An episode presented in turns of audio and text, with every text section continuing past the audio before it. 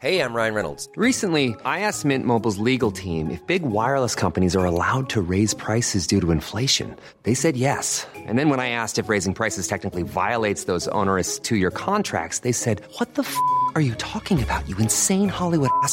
So to recap, we're cutting the price of Mint Unlimited from $30 a month to just $15 a month. Give it a try at mintmobile.com slash switch. $45 upfront for three months plus taxes and fees. Promo rate for new customers for limited time. Unlimited more than 40 gigabytes per month. Slows. Full terms at mintmobile.com.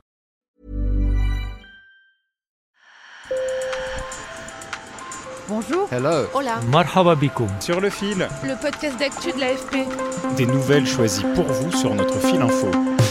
Près de 4 millions de personnes sont mortes depuis l'apparition du Covid en 2019, d'après un bilan établi ce week-end par l'AFP. Et les inquiétudes continuent de monter partout dans le monde face au variant Delta.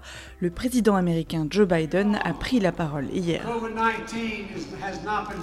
Le Covid-19 n'a pas encore été vaincu. Le faible taux de vaccination dans certaines régions inquiète, aux États-Unis et ailleurs dans le monde. En France, le débat sur l'obligation vaccinale des soignants continue. Une tribune publiée hier dans le JDD par une centaine de médecins demande cette mesure pour éviter une quatrième vague. Le gouvernement mène plusieurs consultations cette semaine et travaille à un projet de loi dans ce sens. Deux astronautes chinois ont fait une sortie dans l'espace ce dimanche, une première pour la Chine qui construit sa propre station spatiale Tiangong. Trois Chinois habitent actuellement le premier module de la station. Onze lancements sont prévus entre 2021 et 2022 pour mener à bien sa construction. La Chine s'est lancée dans ce projet car les États-Unis ont refusé de l'accepter dans le programme de la Station spatiale internationale.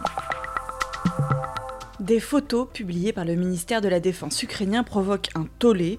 On y voit des femmes soldats, élèves d'une école militaire, s'entraîner pour une parade au mois d'août en tenue de camouflage avec des escarpins.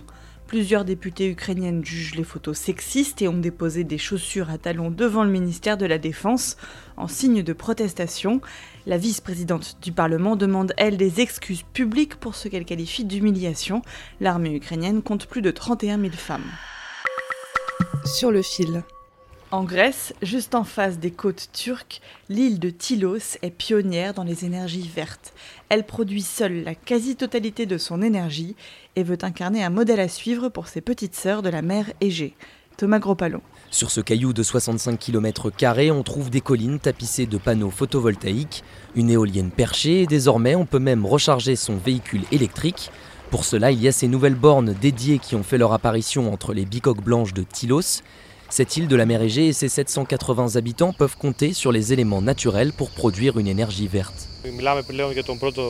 Il s'agit officiellement de la première centrale hybride qui produit et stocke de l'énergie sur l'île.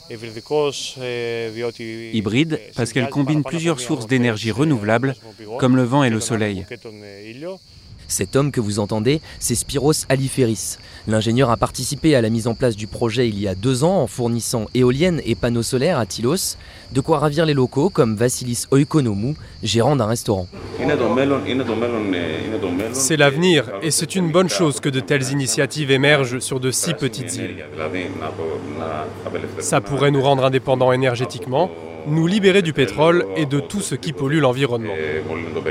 Grâce aux fonds européens et au soutien d'investisseurs privés, Tylos a levé 15 millions d'euros pour développer son projet, un succès qui ravit la maire de l'île, Maria Kama. Ce projet est une bonne chose et c'était important pour Tylos de prendre le bon wagon. On montre que c'est une solution viable, surtout pour les petites îles de notre pays. Car Tylos revendique d'incarner l'exemple à suivre pour les autres îles du pays. Ça a par exemple donné des idées à Astipalea, située à 100 km à l'ouest de Tylos. Objectif, produire 70% de son électricité d'ici 3 à 4 ans. Sur le fil, c'est fini pour aujourd'hui. On revient demain avec un nouvel épisode.